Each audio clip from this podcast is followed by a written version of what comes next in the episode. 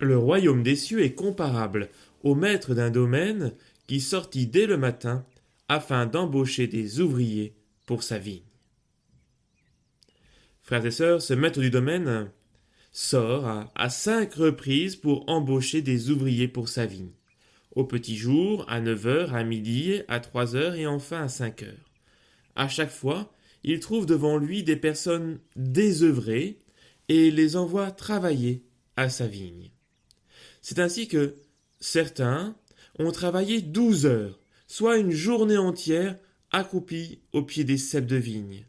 Et nous pouvons vraiment imaginer le travail éreintant que cela peut représenter. Et donc à la fin de la journée, le maître du domaine rassemble tous les ouvriers et les met en file les uns derrière les autres, et la distribution commence par les derniers venus, ceux qui n'ont fait qu'une seule heure.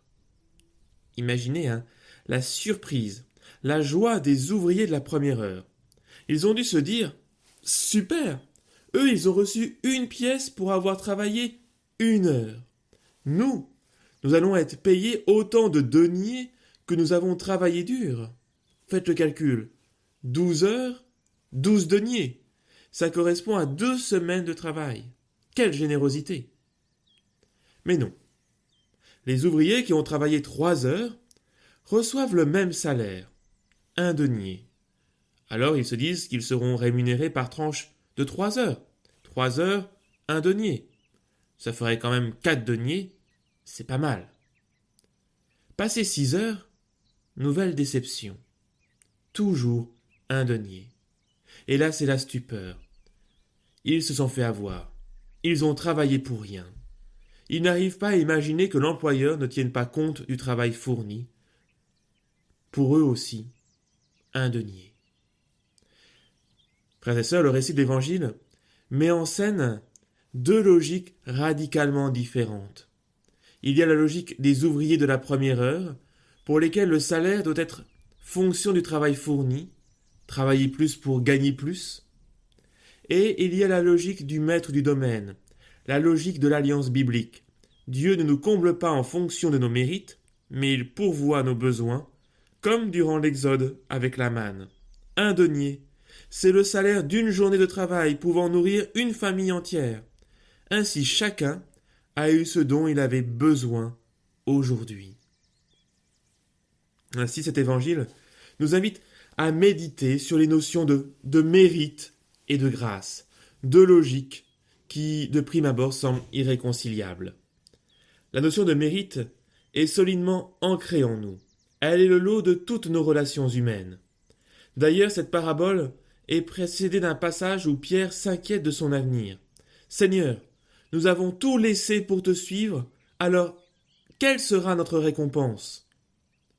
Qu'est-ce que nous avons mérité en quittant notre ancienne vie pour te suivre? Frères et sœurs, si un salarié a droit à être payé en retour de son travail, il n'en va pas de même dans notre relation à Dieu. Cette parabole des ouvriers de la onzième heure est là pour nous le rappeler. La grâce de Dieu, le don de la vie éternelle, est d'abord un don gratuit de Dieu. Certes, il nous faut accepter ce don de la grâce, comme chacun de ces ouvriers qui acceptent l'invitation à se rendre au vignoble, mais elle n'en reste pas moins gratuite, indépendante de nos qualités ou défauts. Comme l'enseigne le catéchisme, l'initiative appartenant à Dieu dans l'ordre de la grâce, personne ne peut mériter la grâce première, à l'origine de la conversion, du pardon et de la justification. Oui, frères et sœurs, redisons-le nous clairement aujourd'hui ensemble, le salut est un don gratuit. On ne mérite pas le ciel, on le reçoit. Pour autant, pour autant, il ne s'agit pas de croire que nous irons tous au paradis, comme le chante Paul Naref, vous le savez bien. L'action de l'homme est importante, non pour cumuler des mérites, pour obtenir une récompense, mais pour attirer la miséricorde divine sur nos vies. Si tout vient de Dieu, Dieu veut pourtant que tout passe aussi par l'homme. Dieu qui t'a créé sans toi ne peut pas te sauver sans toi, dit saint Augustin. Dieu qui t'a créé sans toi, ne peut pas te sauver sans toi. Si la grâce est absolument nécessaire pour que nous puissions recevoir la récompense de la vie éternelle, elle n'agit pas cependant indépendamment de notre volonté, de notre liberté.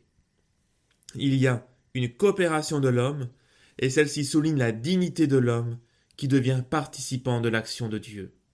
Nous ne sommes pas passifs dans le plan du salut. Nous ne recevons pas la vie éternelle de l'extérieur. Nous participons à l'acquisition de la grâce, et cela fait grandir l'homme jusqu'à la sainteté. La vie éternelle n'est ni un volontarisme, une sanctification à la force du poignet, ni un quiétisme, une sanctification sans combat spirituel. Il est la juste synthèse des deux. Tout est grâce, tout est grâce, pardon gratuit de Dieu sans mérite de notre part. Mais Dieu ne fait rien sans nous, d'où l'humilité que je dois avoir en recherchant en toutes choses la volonté du Seigneur.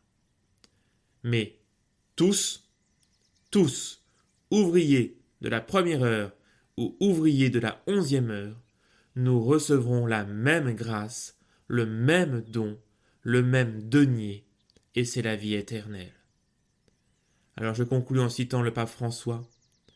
Si nous voulons être prêts pour la rencontre finale avec le Seigneur, nous devons coopérer avec lui dès maintenant.